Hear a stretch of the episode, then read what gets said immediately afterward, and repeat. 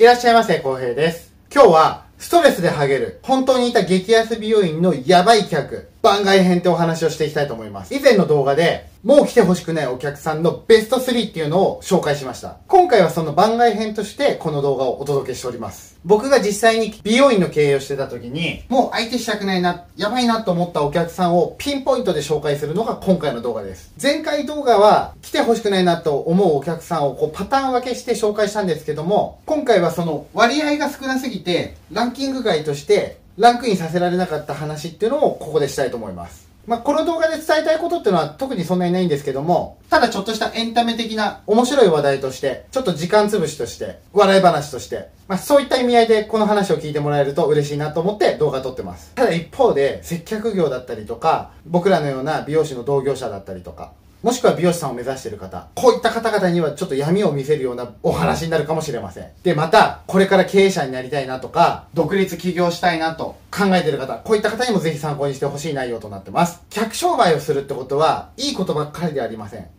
一定数やばい変な人間、こういった方々を相手するっていうのは当然あり得ます。で、ちなみに僕は美容師として雇われてた時も経営者になってからっていうのも、やばいお客さんの相手っていうのは数えきれないほどやってきました。で、そのやばいお客さんが来店した時にどうやって対応したのか、どうやって対処したのか、こういったお話をしていくので、経営の参考になると思います。また仕事で責任者や店長、こういったお仕事をされている方にもぜひ参考になると思います。というわけで、じゃあお話をしていきますけども、まず最初に僕は美容院の経営をしていたことがある現役の美容師です。元美容院経営者です。で、このチャンネルではこんな感じで、美容師ネタだったり、もしくは人生に役立つお話とか、お金に関わる話、こういったお話もこのチャンネルで取り上げて、こうやってプレゼン形式でお話をしております。他にもいろんな動画をアップしてきてますので、興味ある方はぜひそちらも見ていただけると嬉しいです。チャンネル登録されてない方はチャンネル登録していただいて、これからも見ていただけるととても嬉しいです。喜びます。じゃあ話戻しますけども、早速ピンポイントで実際に僕が対応したことあるやばいお客さんの紹介をしていきたいと思います。ということで、やばい客その1、時間外突撃、教育してあげるわよ。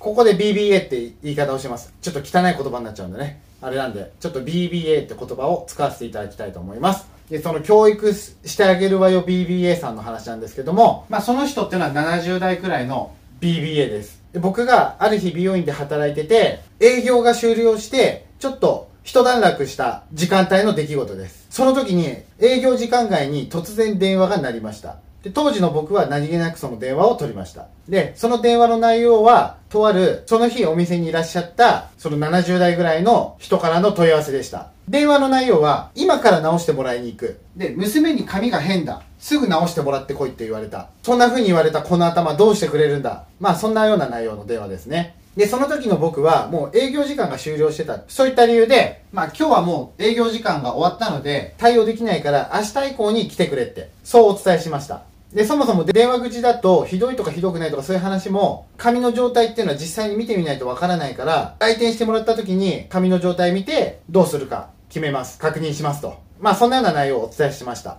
だけどその BBA は、この頭じゃ出かけられない。娘も今すぐ直してもらってこいって言う。だからこれから行くからそこで待ってろ。覚えてろよ。みたいなね。そんな風に結構強く言われてしまって、僕は萎縮してしまいました。というわけで、もうこの時点でいわゆる脅迫です。僕の中ではこの時点でもうその人はお客さんではなくなりました。で、電話もガチャ切りだったからしょうがないから僕はそれで待ってよとね。しょうがないからそのお客さんに対応するために営業時間終わったけど、もうそこでしばらく待ってよと。えーそういう風になりました。で、これが僕が26歳の時で、僕が初めて店長になった時のお話です。僕が店長になって間もなかった頃のお話です。あ、違うな。これ雇われてた時の話だな。僕が経営してからの話じゃないや。まあ、もうその会社辞めたからいっか。ちょっと続き言っていきます。で、その日は僕と3つ年上のアシスタントの男の子と2人でお店を営業してた日です。で、僕自身は26歳で店長になりたてとはいえ、まだピュアな心でクレーム対応とかこういったこともほとんどしたことがない、まあ、ペーペーの美容師だったんですね。だからこういったね、強気な電話をもらった時に、もうどうしていいか分かんなくなってテンパっちゃってたんですね。ただ勤めてたその時のお店っていうのは、カットパーマが3300円っていう結構激安価格だったんです。あそもそもお直し対応するってことだけでもうびっくりな値段設定なわけです。まあただこういったお店に来てるね、激安店に来るお客さんにとってはこっちの事情っていうのはまあ多分あまり分からないから、まあそんな事情なんてね、こう伝わらないかなとは思うんですけどもね。ただこういう価格設定だからこそ、まあ今の僕だったら問答無用で次の日対応してますね。もうこんな価格でいちいち時間外まで対応してらんないと、えーそういうふうに思っちゃいます。電話ガチャ切りされても、もうお店を容赦なくシャッター閉めて、普通に帰りますね。来たとしてもやってないっていう状況をします。まあ、当時の僕はピュアだったんでね、まあ、それができなかったわけです。というわけで、営業時間終了後に、1時間ぐらいそこで待ってて、BBA はやっと現れたんです。おっせえなと思いながらね、待ってました。で、この時は、このアシスタントの男の子、この子も一緒に残ってくれてました。そして、その BBA の対応を一緒にやってくれました。で、そのアシスタントをやってた僕より3つ上の年上の彼っていうのは、僕よりもその会社に勤めてる年数っていうのは長かったんです。で、クレーマー対応なんかっていうのも非常に何回もやってて、非常に手慣れてたんですね、その彼は。で、そのクレーマーをうまくあしらってる姿っていうのを僕は見て、とても勉強になったっていうのを覚えてます。僕がね、タジタジなんですけども、その彼が結構強気に、そのクレーマーのばあさんっていうのをね、え対応してくれたんですね。で、ちなみにその BBA が、こんな頭じゃ出かけられないって言ってたんですけども、蓋を開けてみたら、その BBA はパーマをかけて帰る時に帽子をかぶったんですけども、まあ、それで頭がぺったんこになっちゃって、パーマが取れたと勘違いしてたっていうね、ただそれだけの話だったんですね。まあ、美容院に来て、その帰りに帽子かぶってったってことです。で、そのぺったんこの頭を見て、その BBA の娘っていうのも僕がひどい仕事をしたんだと、そういうふうに思い込んでたみたいです。ただ、くるくるにね、しっかりパーマをかけて、ちゃんと対応したのに、ボロクソに言われて、営業時間外に突撃され、時間を奪われてしまった僕らにとっては、もう非常に迷惑な親子だったことになります。今から行って直してもらってこいって言った娘もなかなかですからね。営業時間外なのに。で、その時の対応っていうのは、アシスタントの男の子が BBA の髪を濡らして、パーマをまた再現して戻してくれたんですね。まあ、ぺったんこでも濡らしたらほら、髪って戻るから。だからそれでちゃんとかかってるじゃないですかっていう話をして、BBA を納得させて、返してくれたんですね。まあそういう強気のクレーム対応っていうのを実際に見せてもらって、僕はすごく勉強になったし、その彼には未だにすごく感謝してます。すごく勉強になりました。ただ、大変だったのはその数ヶ月後です。で、その BBA っていうのはまた来店してきたんですね。で、しかもまあ、生意気になったわけです。かなり。で、その時の対応から BBA は、アシスタントの彼の方が店長で、その時店長してる僕が、アシスタントというか、駆け出しの美容師だと思ってたんです。まあ、あながち間違いでもないんだけど、技術ができない新米美容師だと思い込んでたんですね。まあ、失礼な話なわけです。で、その時僕が言われたのが、あなたは未熟な美容師だから、下っ端なんだから、この前対応してくれたあの男の子、つまりアシスタントの男の子、彼のように立派な技術ができるようになりなさい。アシスタントの男の子を店長って思い込んでたんですね。まあ結構そんなようなこといっぱい言われたわけです。まあ失礼な話なんですけども、ただ当時の僕はそいつの機嫌を取ろうとして、結構もう下手に出てヘコヘコしてたんですね。で、そしたらそのさらに偉そうになって、僕の教育のためにこれからも練習になるように来てあげるわとかね。私の頭をしっかりできるように教育してあげる。まあそんなことを言い始めたんです。まあ普通に考えて激安店でこんなこと言っても頭おかしいとしか思えないですよね。ただ僕は最終的には他店への移動があって、もうそこのお店には行かなくなったから、その BBA に会うことっていうのはなくなりました。で、その後、他のスタッフがその BBA が来た時は対応するようになったんですけども、その対応したスタッフとかに話を聞くと、あのババアうるさくてめんどくさいわ、とかね。まあそんなような話をしてましたね。やっぱ他の人が入ってもなんかうるさくてめんどくさいっていうそういう印象になるみたいです。うるさくてめんどくさい BBA だったわ、だって。そんなこと言ってましたね。まあ今の僕だったらですよ、同じようなケースに出会ったら、もう僕の技術に満足いただけないようでしたら、無理に来店されなくて結構です。どうぞ高価格の技術がしっかりしたお店に行かれてはいかがでしょうか。そこに行って満足な接客を受けてきてください。僕自身は技術ずっとこのままでいいです。成長できなくてもいいので、あなたの教育もいりません。無理に練習台になりに来られなくて結構ですよと。まあそういったお話をね、低い声で淡々と無表情で、今の僕だったら言うことができます。というわけでピンポイントの話ですけども、営業時間外に突撃してくる非常識な BBA、こういったやつってのは相手してはいけないっていうのを学んだエピソードでございました。こんなようなエピソードっていうのはいっぱいあるんですけども、まあこういうね、ちょっとしたことを積み重ねて積み重ねて自分自身がどんどん精神的に強くなりました。やばいお客さんその2の紹介です。障害者車椅子の人です。で、僕が経営してたお店、これは今度経営してたお店の話なんですけども、そこでは来店してくる障害者ってのは、その家族を含めて横暴なパターンが多かったです。非常にわがままなんです。で、その中でも、とあるでかい車椅子に乗ったお客さんで、障害者のカットをさせようとして、その家族がみんなで押し寄せて、その人をカットさせに大人数でお店に来店するっていうね、そういったことがあります。まあ、ちょいちょい来てた人なんだけどね。で、その方々が来ると、もうお店の中がもうその方たちだけでいっぱいいっぱいになるんです。障害者の方を一人カットするだけで、お店の中がもう大人数でいっぱいになっちゃうんですね。家族の人が待ってるけど。で、それをすると、他のお客さんのスペースがなくなるし、もう他の方に実際に迷惑をかける形になっちゃったんですね。で、僕自身はもうその一件以来、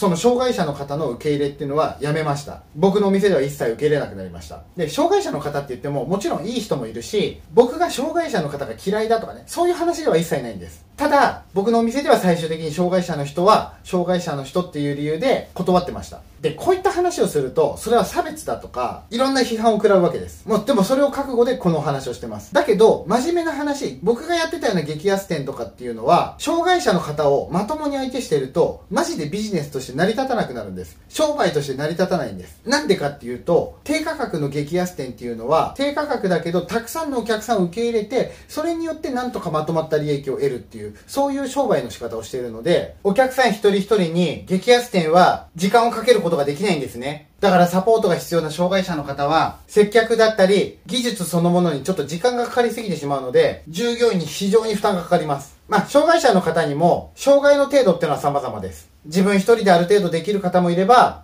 自我がそもそもほとんどなくって、精神不安定だったり、周りの方からのサポートが100%必要な方ってのもいます。僕が当時経営してたお店では、バリアフリーの設備は一切なかったし、お店の出入り口も狭いし、段差もあって、非常に狭い通路でした。で、また車椅子の方が一人で開けることができない開き扉でした。で、店内は少人数の待合しかありません。店内で受け入れるためには、従業員が他のお客さんを作業している、その手を休めて、障害者の方がお店の中に入れるように手伝う必要がありました。こういったことっていうのは体力的にも必要だし、場合によっては専門的なスキルが必要になってくる場合もあります。そうなると他のお客さんにも非常に迷惑かかってしまうし、気を使わせてしまうので、僕が経営してたお店では、障害者の方をお店で受け入れるのはやめました。特に車椅子だったり、何か特別なサポートが必要な障害者の方、こういった方に関してはもう受け入れをやめました。他のお客さんの作業してる手を止めなきゃいけないから。他の方にも迷惑かかってしまいます。で、中には障害者のそのご本人だったり、そのご家族の方もお店の従業員の人にサポートしてもらって、手伝ってもらって当然っていうふうに思ってる方もいます。そういう態度の方も非常に多いです。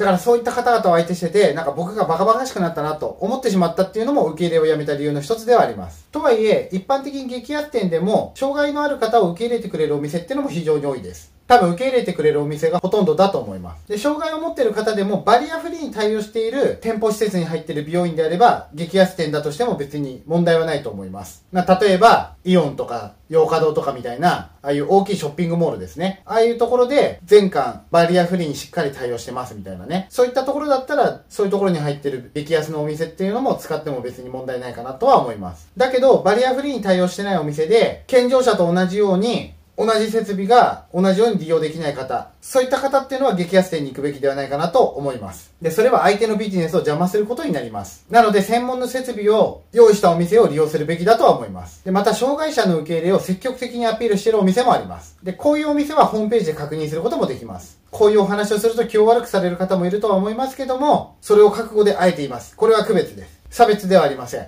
例えば、トイレや公衆浴場と一緒です。男女平等の精神で女子トイレに入りたい。女子風呂で女の人と一緒にお風呂に入りたいと。そういう風に男がわがまま言っても通用しないのと同じです。他にも、女子大学に男が入学したい。不可能ですよね。他にも、レディースランチだったり、レディースデーに映画館を利用したいと。男が利用したいと。そういう風に思っても、お店の行為だから断られてしまう。それができないと。それと同じことだという風に考えていただけると分かりやすいかと思います。で、逆に、障害を持つ方っていうのは、他のところで様々な優遇を健常者よりも受けれる場合があります。障害者割とかね。そういうのもあります。そういう方々が社会で生活できるように、そういったところの福祉で使われる税金を激安店の人も一生懸命稼いで納めてます。だからぜひそのことを理解していただきたいなと思うのが僕の個人的な見解です。続きまして、実際にいたやばいお客さんその3です。乳児連れの方です。僕が運営してたお店では同じくカットで、カット椅子に座れない方っていうのを受け入れ拒否してました。まあ、主に子供ですね。その中でも乳児とかちっちゃい子供に関しては、カットの受け入れは拒否してました。で、その理由としては小さな子供が椅子に座ったりできるそういった設備を用意してなかったっていうのが理由です。で特に乳幼児とかっていうのは非常に動くし、暴れるし、泣きわめいたりするし、そういう意味で作業するのが非常に大変です。で、また子供自身もカットをするときは刃物を使うので、やっぱり大きく動いてしまうと子供にとっても危険です。で、そういった子をきれいにしっかりカットしようと思ったらすごく時間がかかるし、手間もかかるし、専門的な技術も必要になります。非常に難しいんです、コードで。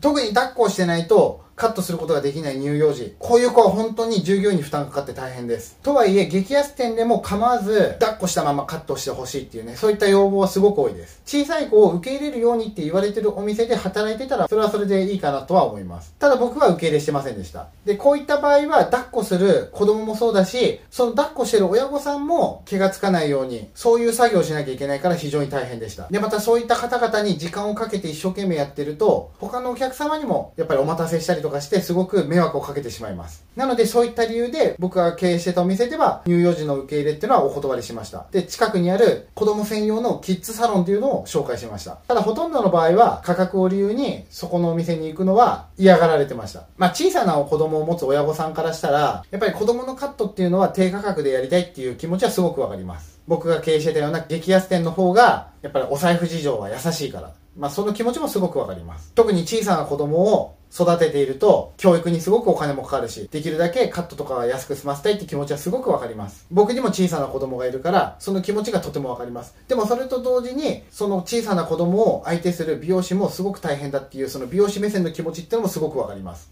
で、それらを総合的に考えても、やっぱり僕としては、子供のカットに関しては、子供のカットが専門的にできるお店に連れて行ってほしいなって思うのが本音です。子供の受け入れを積極的にやってる美容院、そういったところもいっぱいありますので、ぜひ子供が大好きっていうお店にぜひ連れてっていただきたいなって思うところがあります。で、その中でも実際にいた子連れのやばいお客さんのお話をしたいと思います。で、とある乳児を連れたお客さんの話です。お母さんが髪の毛を切るために、生後間もない乳児を連れてきたっていうね、そういった方がいました。当時は目先の利益を優先してしまって、お店で受け入れてしまいました。ただ乳児だから寝かしとくわけにもいかず、もう誰かが常に抱っこしてなきゃいけないようなね、そんな状態でした。で、お客さんの滞在中はやっぱりずっと子供を預かってる状態になってしまいます。やっぱり美容院ってのはね、すぐ終わるものじゃないからちょっと時間かかります。カットだってそれなりに時間かかります。だから途中で子供が泣き出してしまったりとかね、やっぱそういうことがあるんですね。その時やっぱり作業中に子供が泣き出してしまって、なんかお母さんが言うにはどうもおむつが濡れたからだと。だからおむつを変えてほしいっていう風にね、言われるっていうことがありました。でまあずっと泣いてるからね、まあしょうがないから、僕と女性スタッフと2人でその子供のおむつ替えをするっていう経験をしました。で、当時僕もそのスタッフの女の子も、まあ、子供がいないから、おむつ替えなんて当然やったことないし、経験したこともないから、わからないんだけど、なんとなく挑戦してみたわけですね。まあ、非常に大変でした。ただ僕が困ったのは、その子供が女の子だったんですね。おむつ履いて、あっと思ったわけです。で、僕が思ったのは、他人の男の僕に、娘のおむつを交換させるっていうのは、どうなのかなって思ったところがあります。なんかちょっとありえないんじゃないかなとすら思いました。まあ僕が考えすぎなのかもしれないけど、まあその時はもうね、託児所付きの美容院を紹介すべきだったなと非常に思いました。娘のね、お股をね、見ず知らずの男に見させても OK と思うのかと、ちょっとね、僕は非常に疑問に思いました。僕が子供を預けてる保育園でもね、やっぱりおむつ替えのところは他の保護者が見えないようにカーテンしたりとかね、やっぱしてますからね。まあ考えすぎなのかもしれないけど、どうなのかなとも思いました。やばいお客さんのその4の話です。保健所通報の悪質クレーマー。これはほとんどもうクレーマーの話です。まあ、とあるそのばあさんっていうのがね、もうお店の従業員がやる仕事、作業の順番とか細かいこと、こういったことにもいちいち細かくクレームをつけてくるんですね。それで従業員を責め立ててくる老婆っていうのがいました。で、こいつがまた厄介で、もう従業員の休憩時間とか、こういったことにもいちいちね、ケチをつけてくる。ったんですね。もうこういう言い方してるからもう僕はお客でも何でもないっていう風なね、そういう風に見なしてます。で、僕が経営してたお店ってのは予約制じゃないお店だから、まあいつでも好きな時ご来店くださいって感じ。だけど、やっぱり予約やってないから待つときは待っちゃうんですね。まあそういう感じで経営してたんだけど、やっぱり来てくれるお客さんっていうのはみんなある程度はそこら辺は理解してくれる人です。だけどこの老婆はそうではないです。この老婆もでも予約するっていうのは嫌いだし、自分の都合で好きな時に美容院に行きたいっていうタイプ。だけどそのくせ待つのが嫌いだから、やっぱり従業員が少なくって待たされてるって分かると、従業員の休憩時間が長いとかね、やっぱそう言って文句つけてくるわけですね。自分がいかに早くやってもらいたいっていう、そういうのがあるから。とにかくそういう文句を言ってくるなんです。で、他にも店側が付きっきりで自分の相手をしてくれないとか、親身にやってくれないとか、もうそもそもお店が経費をケチりまくってるのが気に入らないとかね、自分に使われるタオルとかクロスが新品じゃないとか、そういったことにいちいちもう難癖をつけてくれる老婆です。もうそういうのが多すぎて僕もほとほと嫌気がさしちゃって、ある日ついに言いました。特にその文句がひどすぎたんで、ある日僕は言いました。もう文句が多いんでしたら高級店に行ってください。で、うちは激安店なんで、徹底的に経費はケチります。あなたのわがままに付き合ってると、お店はもうやってられません。うちは商売でやってます。だから合わないんでしたら、ぜひ高級店に行って、そこでやってもらってください。そうすればあなたは神様になれます。うちの店でできることはもうございませんと。まあそんなようなお話をね、伝えました。で、その時はその老婆はもうブツブツブツブツ小言を言いながら帰っていきました。だけど後日ね、やっぱりありましたね、動きが。不衛生な方法でお店を運営してるとか、法律違反をしている店だと、保健所に垂れ込みをされました。とはいえ、保健所の調査は立ち入り調査がありましたけども、まあもちろん特にまずいことをしてるわけじゃなかったから問題なしで、まあ保健所の調査はは終わりました。ただ保健所もクレーマーとはいえ、そういう垂れ込みとかをもらったら仕事でやっぱり調査に行かなきゃいけないっていうね、そういうのがあるので、まあ大変っちゃ大変だなと、保健所の人にもそういうふうに思いました。だし、保健所もやっぱり仕方なく仕事で行ってるみたいなね、そんな感じもありました。続きましてやばいお客さん、その後です。自転車の不法駐輪、こんなお話です。で、僕はテナントを借りて美容院を経営してました。ただ美容院を経営してたけども、駐輪スペースはなかったです。駐輪スペースも別に特別借りてるとかではなかったです。ただ、大家さんのご好意で、お店を利用するお客さんは、そのお店の周りのスペースに自転車を止めていいよ許可をもらってたんで、まあ、大家さんのご好意で自転車が止められる状態にはなってました。だけど、僕自身もお店に来るお客さんには、自転車を止めてるスペースは、お店が借りてる敷地じゃないので、まあ、何か問題、トラブルが起きても、一切そこには関与しませんと。そういうふうに張り紙もしてるし、お伝えもしてました。ただそれでもやっぱり不法駐輪みたいなのも結構多いんですね。意外に結構多かったんです。お店を利用しない人の駐輪もそれなりにあります。でそんな中である時、お店の外でお祭りのイベントがありました。で、その時にたまに来店してるお客さんが、まあ他にもお友達かなんか複数人連れて、自転車を持ってきて、ここに止めさせてほしいとね、そういうふうに頼まれる申し出がありました。たださっきも言ったみたいに、その敷地は僕が借りてるスペースじゃないから、大家さんの行為で貸してもらってるスペースだと。だから僕が OK とか NO とかそういうのは一切関与してないし、その代わり不法に撤去されたりとか、盗難されたりとか、何かトラブルがあっても責任は一切僕は負いませんと。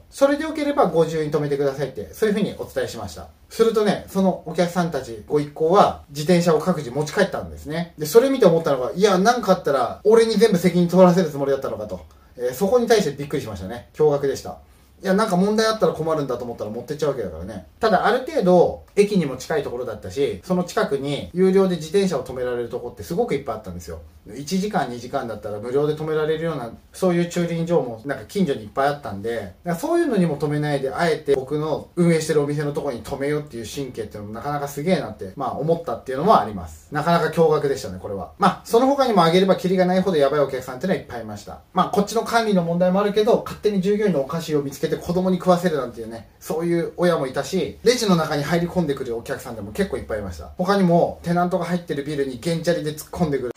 とかね、ゲンチャリで突っ込んでくる、まあお客さんだったのかなみたいなのもいたし、まあ気に入らなければクロスやタオルを床に怒鳴りながら叩きつけるようなね、そんな方もいます。お客さんじゃないけどトイレを無断利用する人、そんな人もすごくいっぱいいました。まあこうやってね、思いつく限りいろいろ挙げてみるとね、とにかくいっぱいいろんな出来事ありましたけども、まあ今回その中の一部の例をご紹介しました。また需要があれば、他にも思い出したら、こういった条件付きですけど、今後もまた書く可能性はあります。その時は一緒にこうやって動画でご紹介していきたいと思ってますので、ぜひ楽しみにしていただけると嬉しいです。というわけで今日のまとめに入りたいと思います。まあ、こんな感じで、エキセントリックな行動をするお客さんっていうのは、相手をしていると、自分自身がある意味起点が効いたり判断力が上がったり強いメンタルが手に入ります。でこれは人生を生きる上で必須のスキルです。絶対に役に立ちます。僕自身もメンタルが強くなって役に立ったことっていうのがたくさんあります。ただ教訓としてですよこういう変な方々っていうのは基本的には相手しないのが一番です。本当ね相手しないのが一番です。僕が今日伝えたかったのはそこです。接客業の方や同業者の方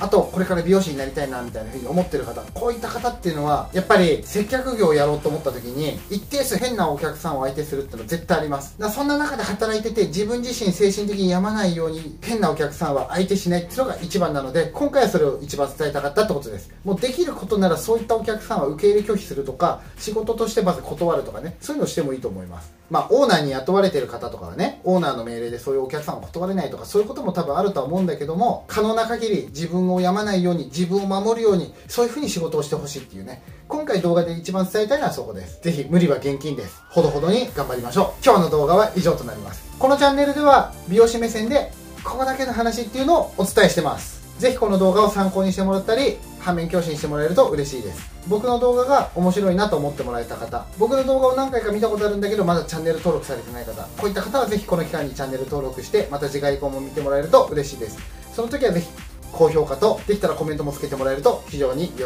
びます。また Twitter をやってます。日々ざれ言をつぶやいておりますのでこちらもフォローしていただけると嬉しいです。ブログも運営してます。こちらは動画の内容も復習できますので概要欄に貼っておきます。ぜひ確認していただけると嬉しいです。そんなわけで今日も最後まで動画を見ていただきありがとうございました。また次回以降も皆さんにとって有意義な動画を作っていきたいと思いますのでぜひ次回も見ていただけると嬉しいです。じゃあというわけで愛しき皆さんに幸ありますように。というわけでじゃあまた次回お会いしましょう。愛しき皆さんに幸ありますように。グッドラックバイバイまた会いましょう。